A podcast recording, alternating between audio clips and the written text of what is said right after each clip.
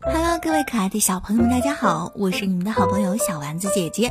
我们今天啊，接着讲一个新故事，故事的名字叫做《小偷波波》。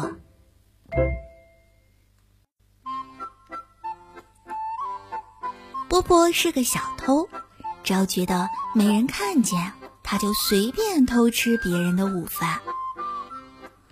当他以为所有人都出去吃午饭的时候，他就乱翻别人的书桌，还乱翻别人的衣服口袋。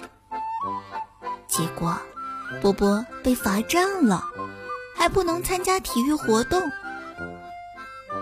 白兰老师想方设法的改变他，他说：“你能够改变你自己。”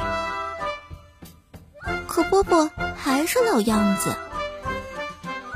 一天，白兰老师说：“我要叫警察了。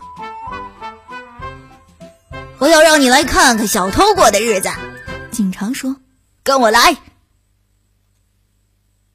米莉、茉莉和波波一起去了。他们看到了赌徒甘布勒、枪手皮斯特，他们看到了公牛眼，还有小偷克鲁克斯。但他们看到最糟糕的贼还是破鼻子比尔。嗨，你！破鼻子对波波说：“你愿意过和我一样的生活吗？”不，波波说：“相信我，我们能够把握自己的生活。”破鼻子比尔说。监狱里的猫是我唯一的好朋友，他悲伤地说：“你能够改变你自己。”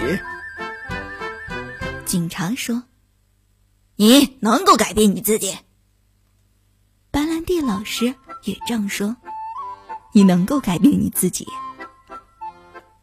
波波还想偷东西，但是他想起了破鼻子比尔说的话。